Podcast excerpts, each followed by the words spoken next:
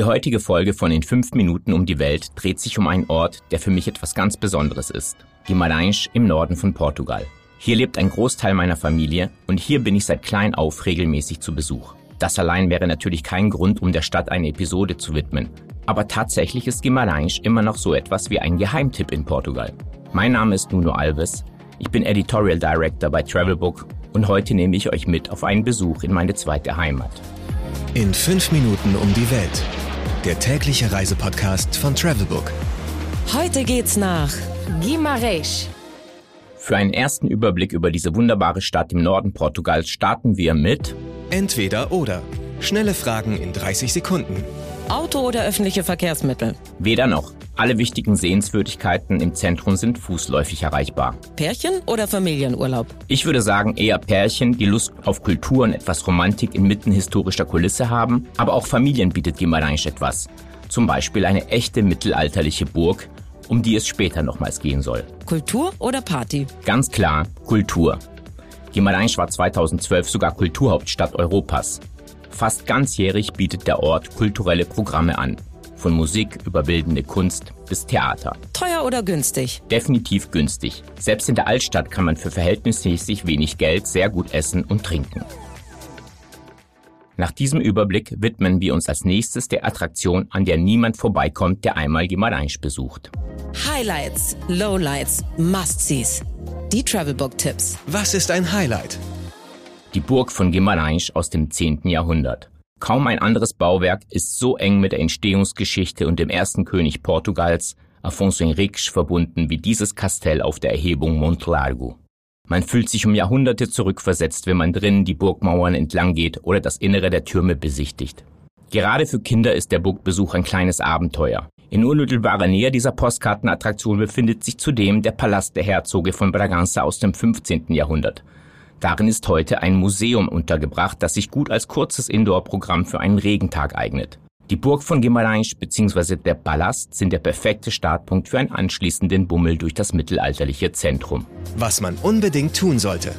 Einmal am Freitag oder Samstagabend durch die Gassen des historischen Zentrums von Guimarães spazieren und am Largo de Oliveira und dem Praça de Santiago draußen einen Drink genießen und gegebenenfalls ein paar sogenannte Petiscos die portugiesische Form der spanischen Tapas. Und dann einfach miterleben, wie die Studenten sich für die Nacht einstimmen. Mein persönlicher Geheimtipp.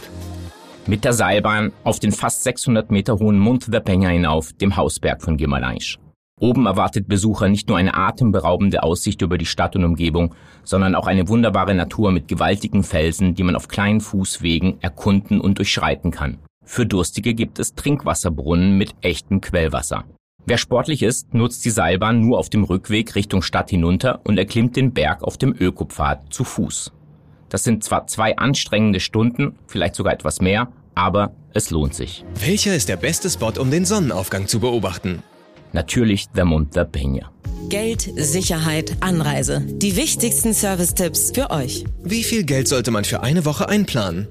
Eine ganze Woche in Guimarães wäre etwas zu viel, aber die Stadt eignet sich gut als Ausgangspunkt für weitere Trips im Norden Portugals. Wer in Guimarães übernachtet und isst, sollte in der Hauptsaison für zwei Personen ca. 130 Euro pro Tag einkalkulieren. Wie kommt man am besten hin? Von Porto aus am besten mit dem Auto in ca. 40 Minuten oder der S-Bahn in ca. einer Stunde und 15. Mmh, Weltspeisen. Guimarães liegt inmitten der Region Minho. Und von hier kommt der berühmte Vinho Verde, der grüne Wein, der leicht prickelt. Davon gibt es aber nicht nur die weiße Variante, sondern auch eine rote. Vinho Verde Tinto, der traditionell aus Schalen getrunken wird. Das sollte man unbedingt einmal probiert haben. Am besten zu einer weiteren Spezialität, den sogenannten Bolos de Carne oder Bolos de Sardinha, was so viel bedeutet wie Fleischkuchen bzw. Sardinenkuchen. Die sind aber nicht süß, wie der Name vermuten lässt, sondern salzig. Fleisch bzw. frittierte Sardinen werden dabei in oder zu einem in Steinofenen gebackenen Fladenbrot gereicht. Do's and Don'ts. An Tagen, an denen das Fußballteam von Vitória Guimarães spielt, in die Nähe des Stadions zu gehen. Das gilt vor allem dann, wenn der Gegner Benfica oder Braga heißt. Dann kann es zu Tumulten und nicht selten zu Gewalt zwischen den Fans kommen. Am besten macht man dann einen großen Bogen um das Zentrum. Wer einmal die Möglichkeit hat, im August in Guimarães zu sein, sollte dafür das erste Wochenende des Monats wählen.